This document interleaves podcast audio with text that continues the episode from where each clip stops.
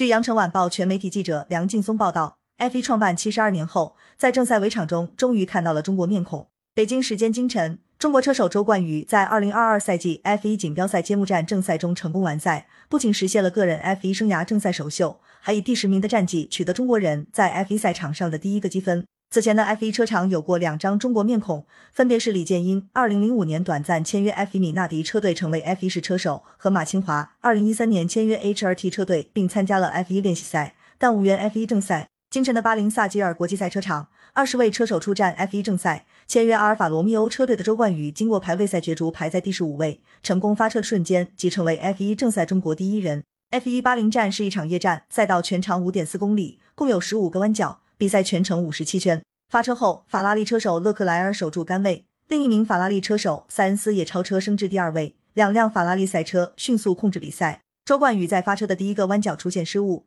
排名直接下降到最后一位。不过他迅速开始反击，开赛五圈后重新赶到第十五位。第十六圈完成一停后，他守住第十五位。第三十九圈完成二停后，逐步升至第十三位。第四十六圈赛道上突发事故，红牛二队的加斯利赛车爆缸。赛会先是出动巡弋安全车，随后改为实体安全车，安全车带到第五十圈比赛才恢复正常。这一变故后，不断有赛车出现异常，趁机完成三停的周冠宇将个人排名慢慢升至第十一位，距离获得比赛积分仅一步之遥。按 F1 赛规前十名可获相应积分。比赛的最后一圈，红牛车手佩雷兹因为赛车故障退赛，帮助其后的周冠宇升至第十位。最终，勒克莱尔率先冲线。夺得巴林大奖赛冠军和二十五个积分，塞恩斯排名第二，取得十九个积分。法拉利车队以四十四分暂居车队积分榜头位，阿尔法罗密欧车队以九分排在第四位。除了靠博塔斯的第六名取得八个积分外，还要加上周冠宇以第十名获得一个积分。现年二十二岁的周冠宇，在其职业生涯的第一场 F 一正赛中就成功获得积分，